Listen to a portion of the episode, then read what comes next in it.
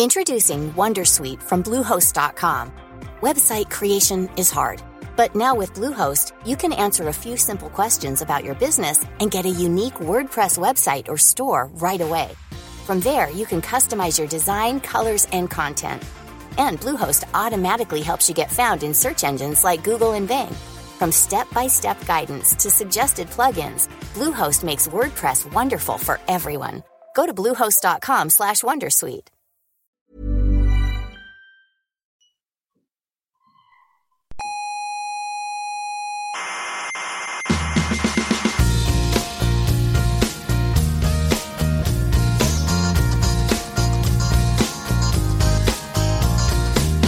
Aquí comienza Coffee Break, la tertulia semanal de la actualidad científica. Son como Isaac Asimov, Pero en jóvenes, digamos. exacto, en jóvenes Exacto. y en vez de libro, Eh, en, en radio. Y podcast. Eso.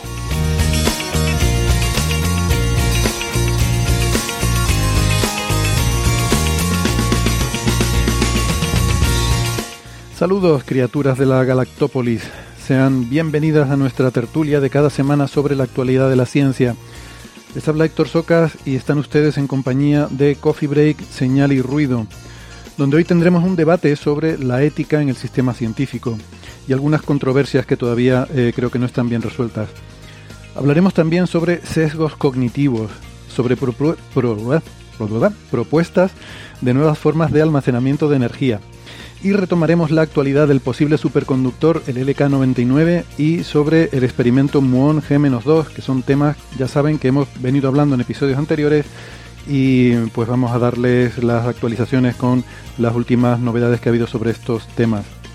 Ya saben que tenemos una página web que es señalirruido.com, pueden ir a www.señalirruido.com y ahí tendrán todos los episodios anteriores, todos los audios, eh, tendrán la forma de contactarnos en redes sociales para enviarnos sus preguntas, comentarios, quejas, lo que sea menester. Y eh, también están, eh, no sé si ya lo he dicho, las referencias de todos los episodios. Bueno, está todo ahí, está todo ahí, no ahí está todo, las emisoras de radio en que se emite, todo.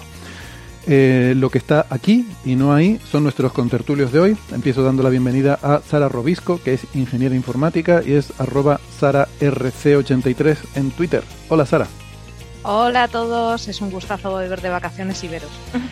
bienvenida de vuelta, que habías estado ahí un poco ocupada con ese máster que has estado haciendo y luego las vacaciones y demás.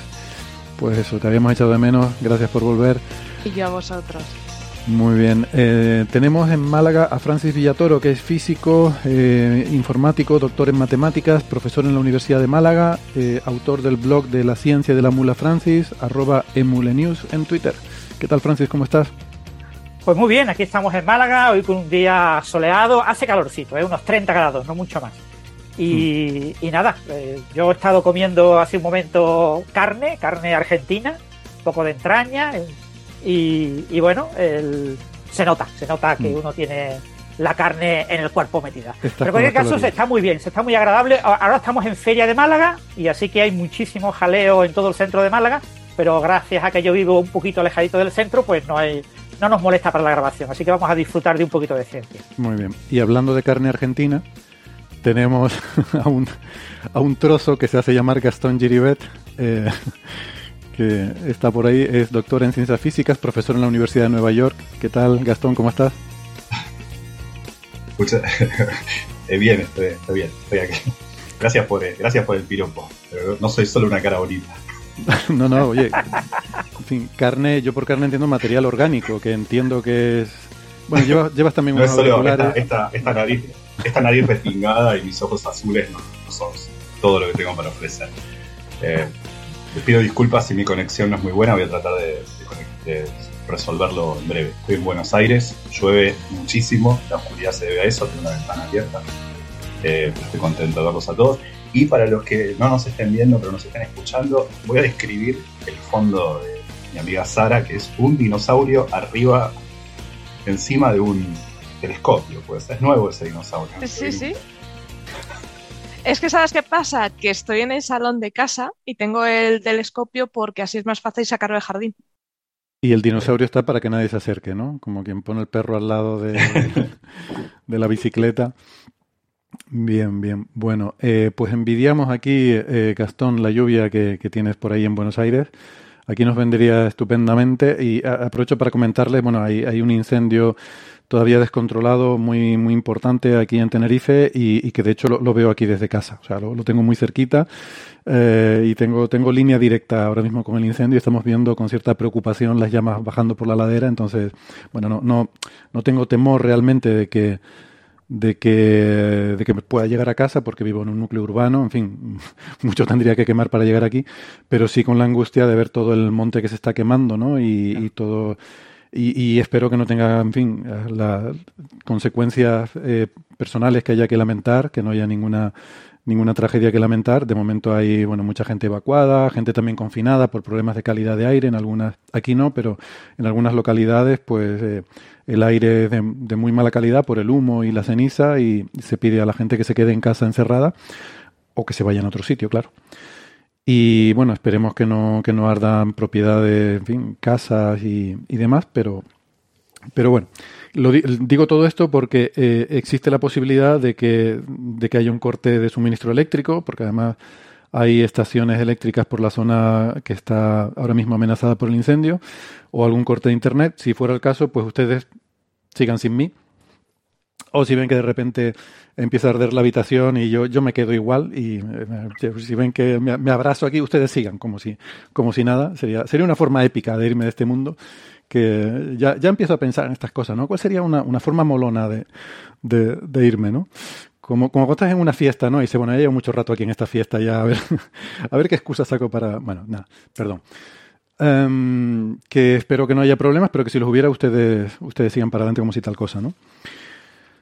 Um, oye, una, una, cosa que nos ha hecho mucha ilusión estos días, eh, me, mm, vamos, me, me, hace feliz eh, anunciarles que Coffee Break está en el aire y, digo, está en el aire no en el sentido de que peligre su continuidad. Eh, la expresión estar en el aire puede significar muchas cosas, ¿no? Eh, puede significar, pues eso, que algo está en el aire, como que, que no se sabe si va a seguir adelante, o puede ser alguien que está muy despistado, ¿no? Estás en el aire, ¿no? Como que estás, se dice también, estás en las nubes o estás en la luna de Valencia. Em, no sé por qué lo de Valencia. Pero también puede significar, eh, en un sentido literal, eh, como es en este caso al que hago referencia, porque algunas aerolíneas, de hecho muchas aerolíneas, eh, en concreto aquellas que trabajan con Quiver Tree Media como proveedor de contenidos multimedia para en fin, que los pasajeros no se aburran demasiado cuando están en un viaje en avión, pues em, las aerolíneas que que trabajan con esta empresa tienen ahora mismo entre su oferta de ocio para los pasajeros este eh, humilde programa. Así que, mm, bueno, como comentábamos antes fuera de micro, eh, yo creo que se dieron cuenta, ¿no? porque ha habido tantas quejas de que mucha gente tiene dificultades para dormir en un vuelo y entonces bueno, habrán pensado que seguramente cambiar los asientos y hacerlos más cómodos era demasiado caro y poner coffee break es mucho más barato. Así que eh, lo podrán encontrar en... Aquí en España sé que está en vuelos de Iberia, en Iberia Express, en Winter, que son los que vuelan entre las islas, en Air Nostrum, Vueling, eh, trabajan con esta empresa y en esas aerolíneas pueden, pueden escucharnos, pero también sé que hay otras aerolíneas en, Asia, en Sudamérica. Eh, tendríamos que mirar las de Sudamérica, quizás haya oyentes también que... Bueno, ustedes miren a ver si estamos, ya está. Acabamos antes. Um, decía, decía en Twitter, eh, Darkboy29, decía en Twitter que, que, es que oyendo Coffee Break el tiempo se pasa volando, decía. Me pareció muy bueno. Bueno, pues nada, si les parece entonces empezamos con los temas que tenemos para hoy. Eh, llevamos tiempo queriendo sacar, aprovechando que ahora en agosto pues hay menos noticias y, y no hay tanto, siempre hay cositas, pero pero podíamos tener un ratito para hablar pausadamente de, de, un tema que queríamos hablar, que, que tiene que ver con la ética científica. Hay diferentes aspectos eh, que a veces han salido en el podcast, ¿no? en, en diferentes, em, en diferentes contextos. Y, y hay varios temas que tienen que ver con la ética científica. Hemos hablado de algunos de ellos, qué, qué conductas son adecuadas, cuáles no se consideran adecuadas, cuáles son aceptables, reprobables y demás. Pero también hay algunas sobre las que todavía se discute. Y, hay temas que son bastante debatibles, ¿no? y que a lo mejor no hay una respuesta de sí o no, de, verdadero o falso, sino que a lo mejor eh, podemos tener cada uno diferentes sensibilidades y diferentes opiniones al respecto, ¿no? Y en concreto, en el campo de... Y, esto ha pasado eh, en, todos, eh, en todas las áreas de la ciencia en un momento u otro, y ahora es un momento que en astrofísica es particularmente candente. Eh, bueno, un momento, llevamos unos años, ¿no? entonces les voy a, contar un poco el... el de dónde viene, cuál es el contexto, y si quieren, pues mm, podemos ir dando cada uno nuestras opiniones y, y decir cómo lo vemos. En particular está el tema de la ética de las, de las citas. No, me refiero a las citas entre personas, que eso bueno tendrá la ética que cada uno quiera, quiera darle. No, las citas en ciencia de cuando tú te apoyas en un trabajo anterior, eh, tienes que hacer referencia en tu artículo y citar ese trabajo. ¿no? Pero claro, hay personas que, eh, pues que, digamos que que han cometido malas prácticas, que han incurrido en, eh, en acciones que consideramos reprobables, reprochables, y, y entonces pues eh, mucha gente opta por, eh, digamos que, hacer ghosting, ¿no? silenciar, ignorar las contribuciones de estas personas que em, pues son culpables de haber cometido algún tipo de ofensa contra la comunidad por diferentes motivos, los que sean. Y eso ha generado debate. Y como digo, esto ha ocurrido en todas las ciencias, pero últimamente en astrofísica está bastante patente y bueno, no se menciona explícitamente porque también es parte un poco del acoso, es el decir los nombres de las personas, pero en este caso es un caso de, un perfil tan alto y tan mediático que mm, podemos referirnos ¿no? al caso de Geoff Marcy, que es uno de los grandes pioneros del campo de los exoplanetas, como quizás el que ha, eh, el, germen, ¿no? este caso de Marcy, el germen que ha desarrollado esta, este debate en el mundo de la astrofísica. Estoy seguro que en otros, eh, en otros ámbitos también hay debates similares, no sé si a lo mejor Francis los conocerá, y, los ha habido en otras áreas, sobre todo, claro, eh, la ética, sabemos que en, en investigación biomédica es un problema muy...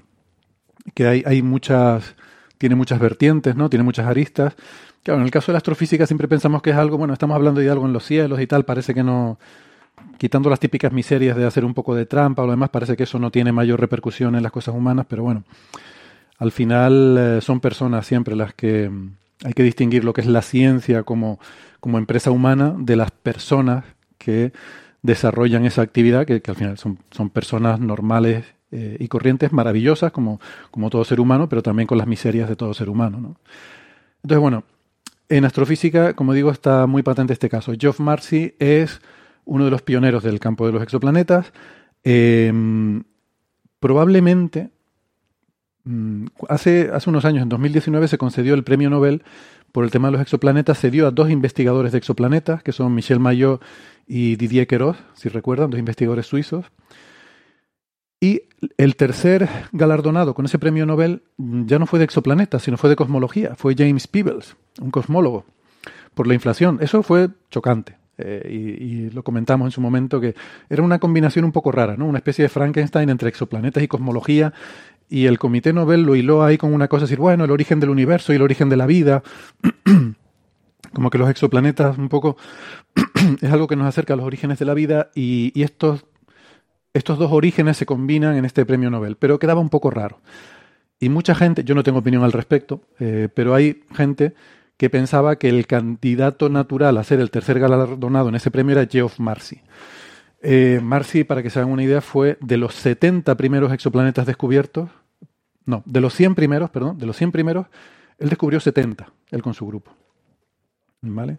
Y fue uno de los co-investigadores de la misión Kepler, Em, descubrió el primer sistema planetario en una estrella, no en una estrella de neutrones, que saben que eso es otro, otro tema em, bueno, que, es diferente. Se han descubierto eh, exoplanetas en estrellas de neutrones antes que en, estrellas, digamos, normales, estrellas como el Sol.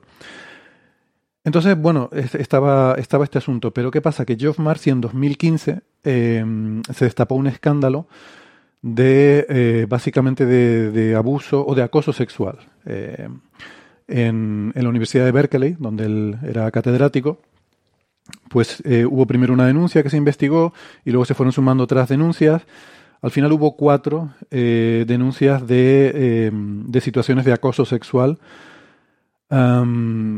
que él admitió tres de las cuatro. Eh, admitió que en tres de ellas efectivamente él había, se había comportado mal. Él, eh, bueno, eh, pidió disculpas públicamente, dijo que, que, lamentaba haber actuado así, que lamentaba el daño que había causado a las personas que lo habían sufrido. Y, y lo aceptaba y terminó pues bueno entre medio dimisión medio echado de la universidad o de ese puesto por lo menos de, de catedrático de la Universidad de Berkeley formalmente, supuestamente dimitió, aunque ahí hubo también una movida bastante extraña porque la universidad primero hizo una investigación, lo despojaron de algunas de los de algunos de los atributos de las protecciones que tienen los profesores de la universidad, pero no, no lo sancionó, eh, digamos, con empleo y sueldo. Eh, mucha gente se quejó de, de, esto, pensó que no era un, una, digamos, un, no sé, un castigo suficiente o un, em, una es que no, sé si llamarlo castigo, pues no sé si castigo es la palabra que queremos usar con esto, ¿no? Pero que no, no sabían ser una reacción suficiente por parte de la universidad. Hubo, de hecho, hay una, hay una investigación en Estados Unidos a la Universidad de Berkeley por si está, y, creo que esa investigación continúa, eh, por si realmente, no por este caso solo, que es el más visible, sino por otros casos que ha habido, si realmente la universidad está siendo suficientemente estricta en la aplicación de los protocolos y de la, para evitar que estas cosas ocurran. Em, entonces, bueno, hay, hay un, eh, un, en fin, una situación ahí tensa. En el departamento de, astrofísica de la universidad, eh, el, departamento conjuntamente eh, puso una queja también. Bueno, todo esto resultó en que al final Marcy pues dimitiera de, su puesto o, o, lo invitaran a dimitir. Eso ya no sabemos cómo habrá ocurrido, ¿no? Formalmente dimitió.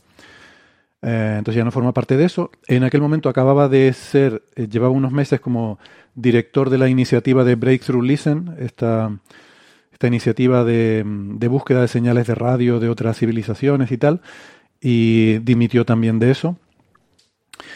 Y bueno, estas alegaciones en, eh, los que se basan, eh, la primera viene de hecho de la Universidad de Santa Cruz, en, California, eh, antes de que él estuviera en Berkeley, data del año 95. Y luego hubo otras tres en Berkeley. Y de lo que estamos hablando es de, mm, bueno, de, pues con eh, personal por debajo de, de, digamos, de su nivel jerárquico, pues de, mm, de ser, eh, como diríamos, demasiado efusivo, ¿no? De, pues de, de besos no bienvenidos, de, tocamientos que no que no fueron em, eh, digamos que aceptados ni, eh, ni invitados ¿no? por parte de la otra persona y, este tipo de cuestiones. Entonces, a partir de ahí viene la historia, como digo, él eh, no lo niega, por lo menos tres de ellos los admite y bueno, y ha pagado esas consecuencias y tal. Con Marcy se ha hecho un ostracismo total en la comunidad, pues prácticamente ha dejado todo en lo que trabajaba, su carrera pues se ha visto eh, desde 2015 prácticamente detenida. Y eh, bueno, ha sido eh, objeto de, no sé decir, pues eso, como de aislamiento, ¿no? Por parte de la comunidad, una persona que era una de las cabezas visibles de la, de la astrofísica mundial, en particular la ciencia de exoplanetas. Bueno, em, una cosa que se empezó a hacer es que la gente empezó a dejar de citar los trabajos de Marcy. Eh, y aquí es donde viene el debate. Eh, porque sin cuestionar, y yo tampoco conozco los detalles de, las cosas que habrá hecho, más allá de esto que les he contado, que es a nivel de Wikipedia, tampoco me he querido meter más porque no, no me interesan mucho los detalles escabrosos del asunto, pero está claro que es algo inaceptable, que es algo terrible y que no, no se debe permitir eh, en ningún entorno laboral. estando eso claro, surge el debate de ¿qué estamos haciendo cuando citamos a una persona y cuando no la citamos? Em, entonces esto empezó a generar cierto debate en la comunidad y aquí entra la eh, Sociedad Estadounidense de Astronomía que publica la revista Science, una de las dos, em, American, No, American Astronomical Society, ¿cómo es? AAS, ¿no? Sí que publica. La AAS es la American Association for Advancement of Science. Exactamente, Advancement Science. No, Eh, eso no ya tiene nada que ver con la de astrofísica. No, no, perdón. Sí, no, es que luego está la IAU, que es otra historia, he mezclado dos cosas, perdón. Efectivamente, AAS es la Asociación de eso, de Avance de la Ciencia de Estados Unidos, que es la que publica la revista Science. Por eso me, me chocó, porque Que yo... que que básicamente es una asociación que se creó para eso, Mm. ¿eh? para publicar desde Estados Unidos, a eh, creo que fue a finales del siglo XIX, una revista que compitiera con la gran revista científica en aquel momento que era Nature británica. Exactamente. Y bueno, pues em, hicieron una editorial, eh, la AAS, de hecho crearon una comisión para eh, discutir este asunto y, y ver cómo se tendría que, que- cuál sería la forma correcta de proceder. Y bueno, escribieron un artículo al respecto que la verdad que es muy ambiguo eh, y muy tibio, básicamente diciendo que no tienen una respuesta, que, que es un... Que es un- el resumen de- del, del artículo que, ellos publican es que es un caso, que es un tema gris, donde, de, de escalas de grises, ¿no? Que no hay, bueno, un poco también lo que dice al principio, ¿no? Eh, blancos y negros. ¿Qué es lo que recomienda? Dice, bueno, eh, hay diferentes razones por las cuales uno quiera eh, borrar la memoria histórica de las contribuciones científicas. Una es que se hayan obtenido de forma ilegítima, eh, poco ética, y pone el ejemplo de los experimentos eh, que hacían los nazis con personas o con animales en condiciones no que, no serían aceptadas por ningún comité ético en, en su sano juicio. Y decía que en ese caso lo que hay que hacer es intentar ver si existe un trabajo equivalente hecho por otros que se pueda citar, que más o menos llegue a las mismas conclusiones. Y entonces la recomendación de la AS, si existe ese trabajo equivalente, es citar el trabajo equivalente y no el eh, pues este trabajo de los nazis, por ejemplo, ¿no?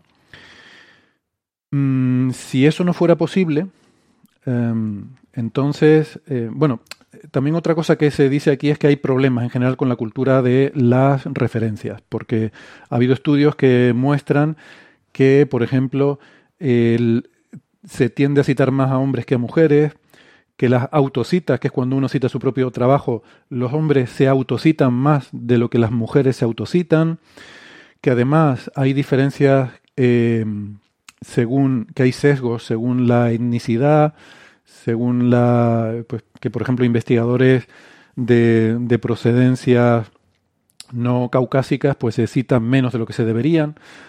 Y bueno, para, para esto hay una diversidad de razones, eh, algunas eh, que tienen que ver con, el, con, la sociedad, con la facilidad de poder ir a congresos y darte a conocer, con toda una serie de razones que tienen que ver con cómo es el mundo que vivimos. También hay razones de sesgos subconscientes y también hay, según dicen ellos, razones de sesgos conscientes. Eh, o sea, no, no todo se explica con maldad, pero la maldad existe también. Em, y entonces, bueno, por eso empieza a decir que todo este tema de las citas es un tema complicado. Y entonces dice que, bueno, intentar ejercitar el sentido común, eh, que en general hay que intentar ser respetuoso y que, y que se use el sentido común, básicamente. Pero em, sí que deja esa puerta abierta, no, no da un... eh, digamos que no, no ofrece una conclusión, una resolución a este debate, sino dice que, bueno, que es un tema gris y que es entendible que uno desee dejar de citar artículos de alguien que ha incurrido en prácticas reprobables o reprochables. Bien, eso por una parte. Luego la, la IAU ofreció también una versión de su código de conducta. La IAU es la Unión Astronómica Internacional, que eh, contrasta bastante con el de la AAS, ¿no? Porque la IAU empieza diciendo que citar el trabajo previo no es algo que se haga solo para recompensar al autor de esos trabajos previos, sino que se hace para mantener la integridad del registro científico, de cómo ha evolucionado un campo, para que se pueda estudiar luego cómo han surgido las ideas, eh, y que la historia debe ser preservada, nos guste o no nos guste que mm, también está el tema de que no se trabaja solo. Es decir, un investigador que haya cometido prácticas reprochables trabaja con otra gente. No es justo castigar a esas otras personas por lo que haya hecho ese, investigador, entre comillas, culpable. ¿no?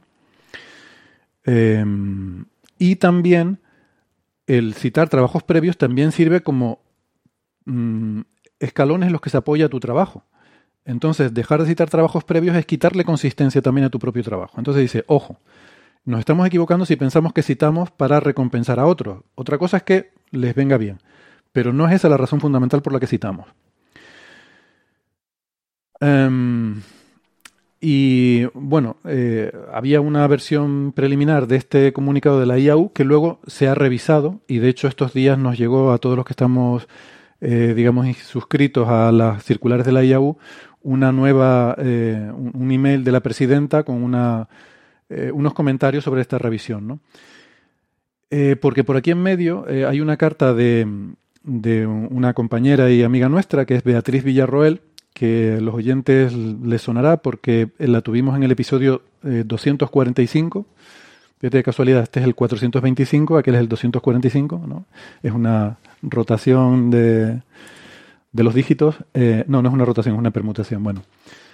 Eh, Beatriz Villarroel es una, una, investigadora sueca que es la, la, la, investigadora principal del proyecto Vasco, que mm, es un proyecto de SETI, ¿no? y estuvimos hablando en ese episodio de eso para, para eh, intentar encontrar anomalías astrofísicas en forma de, de, fuentes, ¿no? de objetos luminosos que aparecen y desaparecen.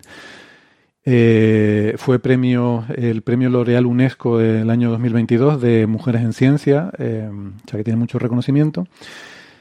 Y resulta que escribió hace unos meses un, un artículo, una carta abierta a la comunidad eh, bastante, bastante devastador. Eh, que les, les, aconsejo que lo lean para que vean también un poco la, la otra cara de, que es fácil pues decir bueno hay que hay que machacar a la persona que, que ha hecho algo mal pero eh, es fácil a veces olvidarnos de las, los daños colaterales que eso puede tener ¿no? Y, cuenta aquí Beatriz Villarroel su experiencia. Bueno, primero empieza bien la cosa. Empieza recordando, o sea, que ella no es precisamente una persona que haya ido por la vida de privilegiada, porque ella sufrió eh, con 21 años como estudiante, eh, cuando eh, era todavía estudiante en la universidad, Em, esto que llaman em, invitaciones quid pro quo de un superior académico, ¿no? Que esto quid pro quo quiere decir como de intercambio de favores, ¿no? Oye, tú haces algo por mí y yo hago algo por ti. Em, evidentemente, entendiéndose que en un caso el, favor es de tipo sexual y en el otro caso el favor es de tipo de, pues yo eh, como jefe y como persona poderosa te ayudo a que eh, tenga ciertas ventajas en tu carrera, ¿no? que mm, bueno, esto ya podemos entrar en el debate, que a ver, yo tampoco, tampoco quiero ser moralista con esto, o sea, cada uno es libre eh, totalmente de, o sea, no, digamos que no tengo nada en principio en contra de este tipo de arreglos, o sea, cada uno hace lo que quiera y con su cuerpo lo que le dé la gana, que para eso es suyo y, tal, pero eh, el problema que tiene esto es, hay dos problemas, el primero es el entorno laboral, o sea, que cada uno luego en sus ratos libres decida eh, pues llegar a acuerdos con gente de su entorno, decir, eh, oye, tú me ayudas en esto, yo te ayudo en... esto. ¿Sabes? Yo ahí no, no me meto, no soy, no soy moralista en ese sentido.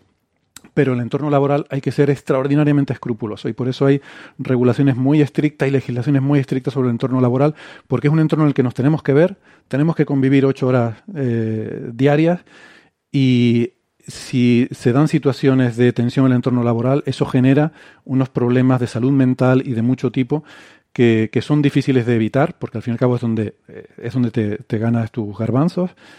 Y sí, Sara, ¿querías comentar algo? Sí, y que además estamos hablando eh, no un crispo, eh, pro quo, sino que además es una situación de abuso de poder en el caso que estás comentando. Estamos hablando de un superior hacia un alumno. Ese es el segundo. Ya sí que es intolerable. Ese es el segundo punto al que iba, ¿no? Dije que había dos problemas. Uno era el entorno laboral. Eh, por cierto, si puedes subir un puntito el volumen del micrófono, eh, creo que te oiremos mejor. Y el segundo, efectivamente, es ese, justo el que tú ibas a decir. Lo tenía en mente también cuando hay una relación jerárquica. Eh, eso es súper importante. Luego, si quieren, volvemos a eso, pero mm. la influencia y el poder que tiene una persona que está en una situación de superior jerárquica en el entorno laboral eh, no debe pasar desapercibido. O sea, es una situación de poder y es un abuso de poder. ese tipo de... laboral o educativo o religioso, cualquier situación asimétrica. efectivamente, lo que sea. Eso es. Porque pareciéndome mal que ese tipo de cosas pasen en el entorno laboral, es diferente cuando es entre iguales, ¿eh? cuando es entre compañeros de, oye, necesito que alguien me sustituya el turno de noche. Bueno, yo te hago algo a ti, a cambio tú me haces algo a mí. Bueno, eso pueden ser arreglos que, que se hagan.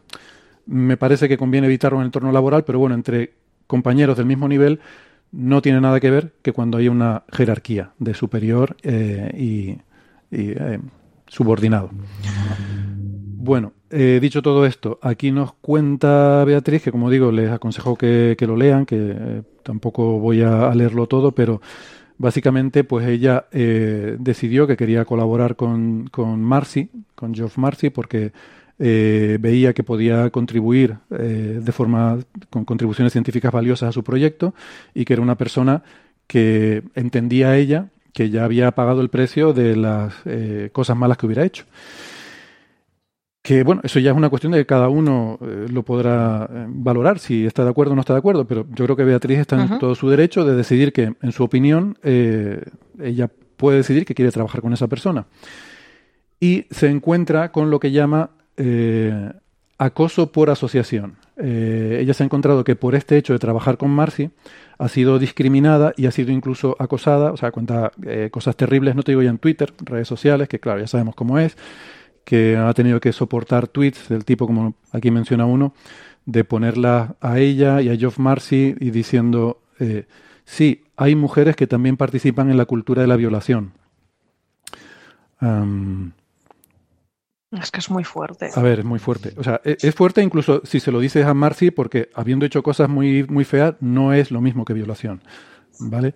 Exacto. Eh, entonces, mm, pero que encima, por asociación, te lleves eso, pues también es, es desagradable, ¿no? Pero además se ha encontrado con problemas de, de eso, de que no se citan sus artículos y de que a conferencias no se la ha invitado. Habla de una universidad pública en Estados Unidos que eh, para una conferencia a la que ella quería ir, introdujeron en las eh, directrices de invitación de la conferencia una prohibición expresa a promover el trabajo de personas que hayan incumplido las directrices. Y las directrices, por supuesto, tienen que ver con la protección contra el acoso sexual y demás. Eh, entonces, claro, eh, eso implica que no, ella no podía participar en esa conferencia. Eh, también otra a la que se apuntó, pues también se la declinaron por trabajar con Marcy. En fin, una serie de cuestiones. Eh, que, que es una, no sé, eh, es convertir en víctima a alguien que yo creo que, que es inocente, en primer lugar. Y en segundo lugar, y ya me callo porque llevo mucho rato hablando y quiero que ustedes opinen, también yo planteo una cosa, es que incluso un, no sé, un, un asesino, un violador, tiene que pagar una, una condena, eh, tiene que pagar un precio, que bueno, nuestra constitución entiendo que dice que no es un castigo, sino que la privación de libertad debe ir encaminada a, a reinsertar en la sociedad a esa persona, que bueno, otra cosa es que en la práctica eso funciona así o no, pero que debería ser ese el objetivo. Pero luego, esa persona pasa un tiempo, una serie de años, y sale y ya vuelve a ser un ciudadano eh, libre con todos los derechos de cualquier otro ciudadano, ¿no? Entonces, si incluso un violador, incluso un asesino tiene derecho a rehacer su vida, mm, no sé yo hasta qué punto alguien como Marcy tiene que estar pagando esa condena. O sea, entiendo que la tiene que pagar, pero también, en mi opinión, en algún momento tendrá que terminar. Y, y- y no sé cuándo es ese momento, pero supongo que debe existir, ¿no? ¿Ustedes qué opinan? Venga. eh, di- y, y, por supuesto, nada de esto ha ido a juicio. Todo lo que estamos hablando es Sí, sí, sí. académico, estrictamente académico. No ha habido un tribunal, no ha habido un juicio, no ha habido nada. Es solamente eh, una, digamos, sentencia social a, a esta persona. Sí. Yo Es igual que creo que ese es el problema. No, perdón, perdón, Sara. No, no, no, no, no. Dale. No, no, no, bueno, eh, no, decía, eh, hay muchos juicios, ¿no? Muchos juicios. Hay juicios internos, por supuesto, vos te referís a un juicio penal y no lo ha habido, pero bueno, el tipo lo reconoció. En este caso, podemos hablar de este caso porque aparte de ser muy importante y resonante, las cosas están más claras. El tipo lo reconoció. Yo voy a decir dos cosas que con cuidado, porque van a parecer contradictorias, pero no lo son, y van a ser enfáticas, eh, para respetar mi estilo un poco. Y si, y si son contradictorias, tú ya nos has dejado claro que no pasa También. nada tampoco. Tengo mis días. José. Tienes tus días. No, eh, lo que quiero decir es, eh, a ser enfático con las dos. La primera es, es, es cierto, una persona dice, bueno, este tipo mató mató a alguien, mató al vecino, fue preso 14 años, salió libre y tiene derecho a trabajar. Yo estoy de acuerdo con eso, por supuesto. Incluso en cosas más aberrantes, que me cuesta decirlo, pero estrictamente hablando uno no puede ni matar a alguien por haber hecho algo malo, ni dejarlo por vida en una prisión o condenarlo por vida, me parece demasiado para incluso las cosas más aberrantes que se nos pueden ocurrir.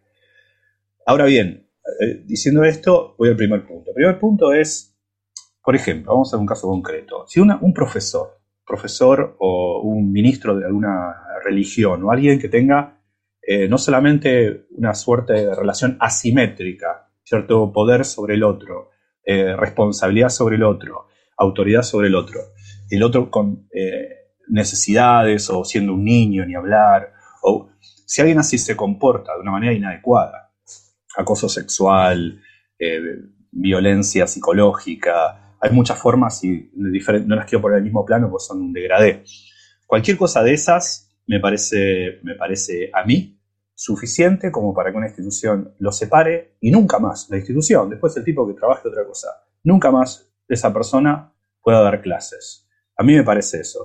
¿Por qué? Si es muy serio, ¿no? Si a una vez le guiñó un ojo a alguien, me parece que es inapropiado, pero, alguien, no es lo mismo eso que andar dándole besos a la gente, o mucho menos tocando a la gente en, partes erógenas de su cuerpo, mucho menos violando gente. Hay de todo. Y no quiero poner todo al mismo plano, porque yo no soy partidario de la cultura woke de poner todo al mismo plano. Pero todas esas me parecen mal. Eh, y me parece a mí lo suficiente como para yo como institución, mira, si querés que, la, que, asociate, perdone, yo a vos acá no te quiero trabajando nunca más. Lo hubieses pensado antes, sos una persona culta, educada, sin necesidades eh, imperiosas como para venir a buscar este trabajo. Vos acá, no, y yo me voy a encargar de que vos no des clases o no impartas misa nunca más en tu vida. Quiero que estés de por vida preso, no. Quiero que no trabajes nunca más, no. Por supuesto que no pero vos, no, yo no confío en vos nunca más. Es como si tu novio te engaña una vez y no lo perdona dos veces. Bueno, la tercera vez yo no te voy a creer, flaco. ¿Qué quiere que te diga? ¿Está bien? No, no me parece, o sea, yo como institución no te creo, yo creo una persona que acosó sexualmente a sus colegas, a sus estudiantes, ni hablar.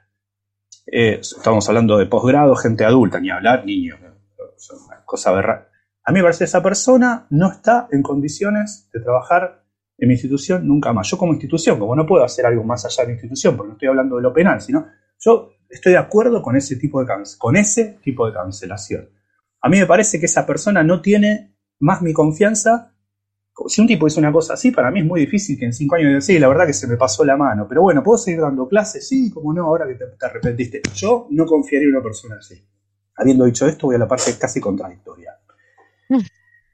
Cancelar Reducir un artista o un científico a su biografía personal me parece de una pobreza intelectual, de una pobreza intelectual propia de esta época que lo único que está haciendo es matando la poesía. Nada más. Si un tipo descubrí, fue el primero en descubrir exoplanetas y luego se comportó mal con sus estudiantes en la universidad, me parece aberrante lo segundo y lo suficiente como para haber, dicho el punto uno que esa persona no dé clases nunca más ni esté ni siquiera en presencia de estudiantes de posgrado. Pero dejar de citarlo, dejar de reconocer su aporte científico, dejar que siga siendo ciencia, me parece una pobreza intelectual. O sea, es como decir, yo no voy al cine a ver las películas de Woody Allen. ¿Qué tiene que ver? Me parece un, hijo de Woody Allen, ponele, pero las películas, algunas son buenas para alguna gente. Es como que yo diga, porque Heidegger fue nazi, no sé si hay cosas peores que eso. Heidegger fue nazi en el sentido más estricto de la palabra. Y los que digan, bueno, que lean los cuadernos negros, que lean el, discurso del 33 del, cuando asumió como rector de Friburgo, o, eh, o si no, vienen su ficha de afiliación al partido. Heidegger fue nazi y fue una de las mentes más brillantes de la filosofía del siglo XX, sin duda. ¿Está bien? Entonces, ¿qué nos hubiésemos perdido de Heidegger? Y digo de Heidegger porque es un ejemplo muy concreto, porque a él se le prohibió la actividad en la universidad durante mucho tiempo, durante casi 10 años. Cuando nos hubiésemos perdido la, parte de su obra de los 50, de los años 50, que es excelente, que estamos hablando de un nazi, se nos ocurren cosas peores que eso. Es más, si vamos a reducir, nos hubiésemos perdido de Wagner, nos hubiésemos perdido, no por nazi, por supuesto muy anterior, pero sus comentarios antisemitas son, son bien claros. los comentarios clasistas de Nietzsche también. Nos hubiésemos perdido un montón de artistas, un montón de científicos. Es como decir que nosotros vamos a dejar de usar la ecuación de Schrödinger por su comportamiento con señoritas en Irlanda. Me parece, en la década del 2030, me parece de una pobreza intelectual eh, propio de una, una corrección política de esta época que espero dure poco. O sea, así como digo lo primero de manera enfática, lo segundo me parece hay que separar a las personas de la actividad que está estrictamente ligada con lo que hizo. Yo una persona así nunca lo pondría de vuelta en contacto con estudiante de doctorado, no lo pondría de jefe de nada. Me, parece bien hacerle el quite y no comer con él, pero dejarle, de, dejar de citar sus papers, borrar la historia de una disciplina o un tópico científico, reescribirla solo porque si vamos a hacer eso, tengamos cuidado porque no se salvan nuestros bisabuelos. Muchas de nuestras bisabuelas tuvieron hijos cuando eran menores de edad.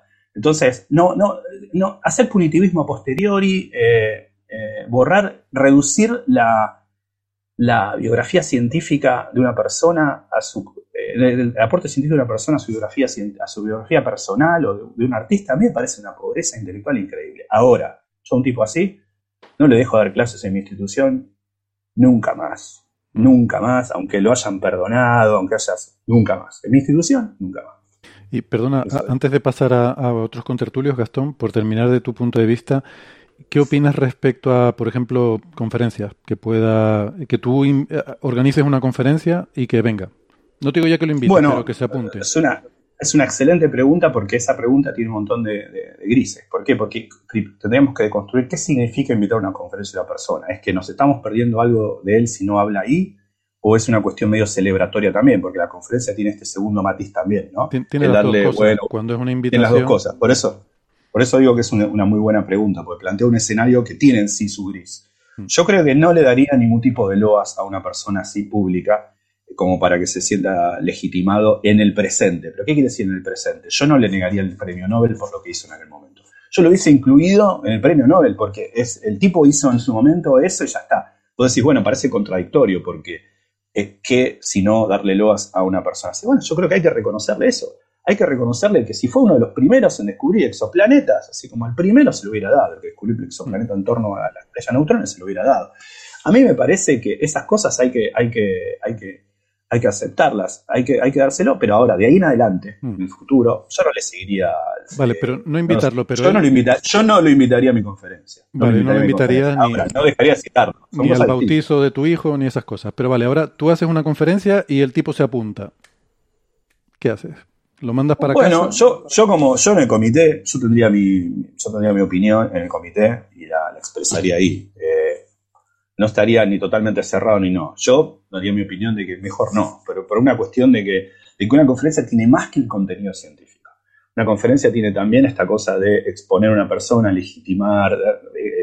entonces yo tendría mi. Pero tampoco aceptaría que no. No estamos hablando de un dictador que mató a 30.000 personas. Estamos hablando de un tipo que hizo una cosa que a mí me parece totalmente inapropiada, que yo nunca hice, haré ni haría, bajo ninguna condición, me parece horrible pero también pongamos en perspectiva las cosas. Me parece que es una persona que es, eh, digamos, un poco, qué sé yo, estamos hablando de, no, sé, eh, ahí ese, es un, la pregunta es buena porque no sabría qué hacer. Mm. Sería difícil porque están estos dos costados. Ahora, en lo que hace a lo estrictamente científico, a lo estrictamente científico, yo, eh, si el tipo escribió en un paper, estamos hablando de ciencia, por otro lado, un tipo descubrió un exoplaneta primero. Bueno, si tenemos el exoplaneta, tú estás más con la IAU, estás más con la IAU que con la AAS en ese sentido, por lo que veo. Sí. Ahora, en, lo que no tenga que ver con ese conocimiento, dando clases en mi institución, ni loco. Un tipo así, de, de por vida, lo cancelo y me parece que no tiene que estar. Lo mismo pasa con un cura o un rabino o cualquier persona o un, director de cine, que me ha, parecido muy, muy buena la Lo que pasa, el, el, director de cine es lo mismo. El director de cine a mí me gustaría, por ejemplo, seguir viendo las películas de tal, pero a mí la verdad que me hace ruido que estos tipos estén haciendo un casting. Eso me hace ruido. Ahora, dejar de ver sus películas de la década del 80, ¿cómo no voy a ver, cómo no voy a ver películas de Polanski? O sea, dejémonos de joder, son excelentes. ¿Cómo no voy a leer a Heidegger? Mm. ¿Cómo no voy a escuchar a Wagner? O sea, ¿cómo no voy a ir a ver? ¿Qué tienen que ver las normas del ring en el, ocaso de los dioses con, con las aberraciones que este tipo pensaba. Como decía Woody Allen, porque es que es normal, te pones a escuchar a Wagner y te dan ganas de invadir Polonia. Por supuesto, acá van a saltar un montón, hay un montón de gente que, sobre todo humanidades, que van a decir, bueno, pero vos crees que no hay una, no se tiñe la obra. Sí, se tiñe, pero no seamos, no seamos estúpidos. Las opiniones antidemocráticas de Borges no hacen que Tlon sea un mal cuento.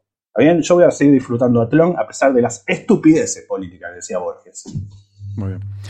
Eh, Sara, ¿cómo lo ves tú todo esto? Yo creo, mm, yo creo que, a ver, el problema de este caso, el principal problema para mí es que no ha intervenido un juez, no ha habido un proceso penal, no ha habido una investigación en condiciones, porque un juez es quien debe determinar qué pena se pone, un fiscal, o tiene que haber una defensa, tiene que haber un sistema judicial que ampare eso y que luego ponga unas pautas de reinserción de esa persona. O sea, si se declara culpable en un juicio, pues bueno, eh, en, la resolución de ese eh, juicio se dirá la condena a cumplir y ya está. Y cuando cumpla la condena se le reinsertará en la sociedad. Pero yo creo que una institución o nosotros mismos no somos nadie para eh, elegir una condena a nadie. ¿Por qué? Porque no sabemos derecho, no sabemos nada de este tipo de, mm, de, penas o de este tipo de cosas, cómo se llevan a cabo, ¿no? Eh, yo creo que debería, estas cosas deberían siempre llevarse por un tema eh, penal. Mm, ¿Tú lo contratarías de vuelta en tu universidad o no de vuelta en otra universidad? Si el juez eh, dice que ha cumplido su pena y hay que reinsertarle, ¿por qué no? Porque además, eh, si el juez ha dado la orden, oye, pues ya podrías y tal, yo lo consultaría, oye, eh, se consulta con el, con el juez, si, si es que sí, sí. ¿Qué pasa? Que siempre con especial cuidado, que reincide, pues eso es un agravante para la siguiente pena y al siguiente juicio. Entonces, estamos hablando como una persona roba, va a la cárcel y cuando sale, pues obviamente va a poder trabajar, va a poder, si reincide, esas, eh, esos antecedentes te van sumando eh, a una pena mayor y cada vez la pena será mayor. Entonces, eso, eh, yo creo que por eso tenemos un sistema judicial que nos ampara y que toma esas decisiones por nosotros. Para ti la clave está en el hecho de que no ha habido un proceso judicial, pero no, en, este caso no, o sea, no es algo que le, haya favorecido, sino que le ha perjudicado el no haber tenido esa oportunidad, por lo menos, de... Porque aunque es, claro... Eh, de tener una pena oficial. Claro. Pensamos que el proceso judicial es para dictaminar si es culpable o inocente, y como él ya se ha declarado culpable, pues no hace falta... Pero efectivamente otra cosa que hace el juez es poner una sentencia, ¿no? Em, claro. ¿Tú qué opinas, Francis? Bueno, esos son temas siempre muy, muy complejos. El, eh, yo no tengo claro, por eso lo estamos debatiendo aquí. Si fuera, si fuera fácil sería un breve. Clara. Eh, en el caso concreto de Marci, pues, eh, como comentáis, ¿no? hubo una comisión de la propia universidad, o sea, hubo manifestaciones de los estudiantes, hubo un jaleo mediático terrible, coincidió en un momento en el que teníamos otros casos, teníamos el caso de, acoso, por ejemplo, del español, de Ayala, eh, Claro, Ayala tenía mucho más años que Marci, pero mm, y se suponía, según decía Ayala, él había hecho lo que cualquier español de cierta edad hubiera hecho con jovencitas. Pero parece ser que eh, la mentalidad estadounidense nueva no era, no era, no correspondía a eso. Es complicado. No, le sirvió esa defensa. Vaya hombre. Claro, eh, eh, decía que en realidad, pues. es, el colmo diciendo, pero yo soy español, o sea. Claro, el, argumento fundamental de Ayala es que él a veces le había puesto, pues claro, la acusaban de haberle puesto la mano en la cintura a, a una eh, colaboradora claro, jerárquicamente y cosas por el estilo, ¿no? No, no había habido, eh, digamos, nada exagerado, pero claro, estas muchachas estaban muy incómodas cuando ocurría eso, porque era el único que hacía eso. Y era su jefe, y además era, era Dios, porque eh, Ayala era un gran catedrático con un prestigio enorme en Estados Unidos, ya falleció. Eh, y, lo hemos tenido en el mundo del arte, lo hemos tenido mucho, eh, como he comentado, en el cine, etcétera. Hemos tenido muchas circunstancias, pero cada caso hay que eh, contextualizarlo, ¿no? El caso de Marci no llega a los tribunales fundamentalmente porque es un problema que se queda en la propia comisión de la propia universidad. es, que de hecho, es que de hecho, no, probablemente por lo que entendemos, lo que, lo que ha hecho es seguramente no es ni ilegal. Quiero decir que No, no, sí, sí, o sea, internamente las universidades tienen eh, una Bueno, sí, sí, universidad perdón, privada es puede, por el tema de eh, que es en, en un entorno laboral, claro, sí, perdón, se me ha ido la olla. Claro, es en un entorno una de un centro, de un centro de privada trabajo. puede echar en, a estadounidense y de cualquier lugar del mundo puede echar en cualquier momento a un profesor. Por eso es una institución privada. Una institución pública lo tiene más complicado. Puede penalizarlo con una serie de años, pero lo ha hecho, por ejemplo, se ha hecho en la Universidad de Córdoba con el caso de Luque. No, es que no es acoso sexual, es manejo inapropiado de la afiliación. Bueno, pero eh, es decir, hacerse se puede hacer, ¿no? Aquí en este caso se monta una comisión a, solicitud de los estudiantes que protestan eh, por este asunto. Ahí yo digo, yo recuerdo las fotos de manifestaciones con carteles diciendo no queremos a Marci. Y claro, en una universidad privada norteamericana que vive del prestigio de sus profesores, que los propios estudiantes digan no queremos a este profesor, Recordemos este que profesor los se estudiantes son, echa. son los clientes, eh, claro, son los que se pagan. le echa y punto. ¿Vale? Pero claro, hay- pero tampoco puedes echar a cualquiera por cualquier cosa, porque lo tiene que indemnizar legalmente. Entonces Marci hubiera pedido una indemnización legal. Entonces lo que montas es una comisión interna que evalúa el caso, que entrevista a, a las que acusan, que entrevista a él, llegan al acuerdo de que sí, él se ha excedido y, y se le recomienda pues que, que vaya tomando puerta, pero que lo haga por un punto propio, que no queremos echarle, porque no queremos pagarle la indemnización. Y, bueno, y él decide irse. Pero claro, la cuestión es, eh, esto, eh, ¿cómo debe ser interpretado por la comunidad?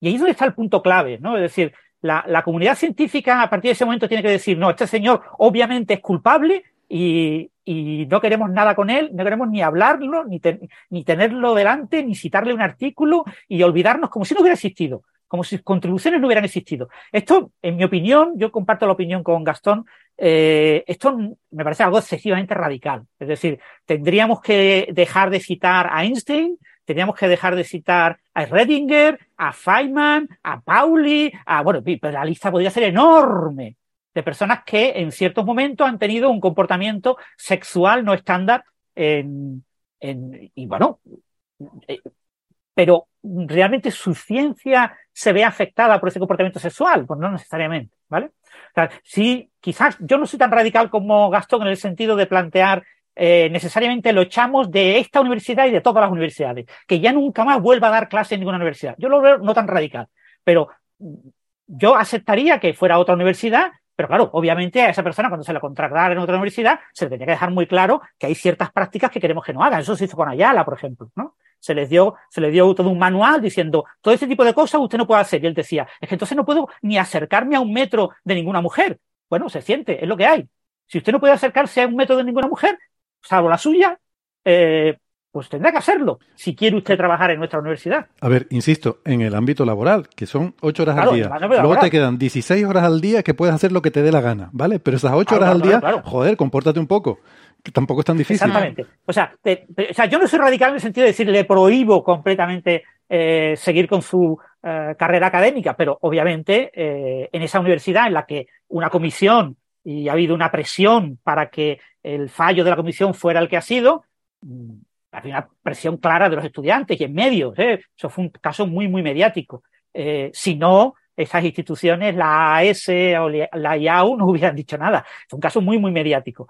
Pero yo no soy tan radical en ese sentido. Y después, desde el punto de vista científico, yo creo que no hay que penalizar ese trabajo. ¿vale? O sea, yo creo que hay que separar eh, el trabajo científico, lo que son las citas, el reconocimiento, los premios, de el comportamiento personal. Entonces, eh, obviamente puede haber unos años en los que esto esté más candente, pero esto tiene que acabar. O sea, eh, como cualquier persona que va a la cárcel por.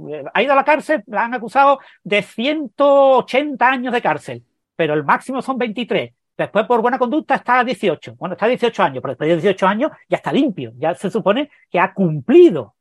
Entonces, esto tiene que ocurrir también, claro, cuando no, hay un juez que dictamine este tipo de sentencias, porque esto es una comisión interna. Una comisión interna que no tiene ningún tipo de poder ejecutivo y que lo que recomendarle a él, mira, le recomendamos que se vaya. Pues nosotros no queremos echarle, queremos que usted se vaya.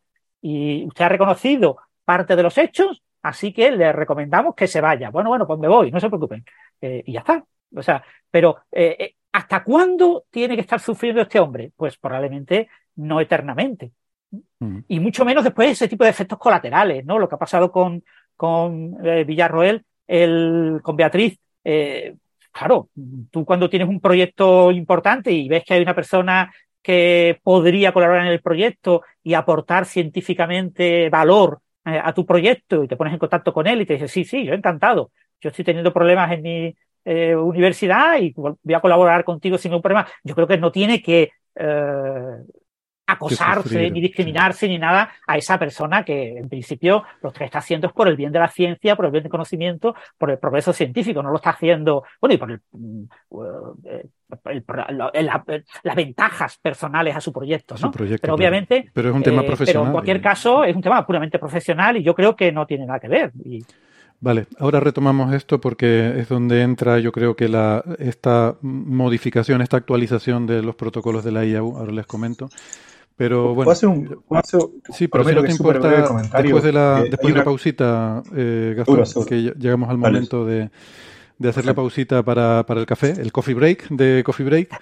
Así que, eh, pues nada, nos vemos en la cara B, ya saben, el, eh, donde tenemos el resto del podcast. Si no están escuchando por la radio, ya nos despedimos aquí, el episodio de, de esta semana, recordándoles que en el podcast eh, tienen la versión extendida con la parte A y la parte B, eh, donde eh, vamos a hablar más de este tema y de los otros que les comentaba en la introducción. Venga, hasta luego. Chao. Chao, chao.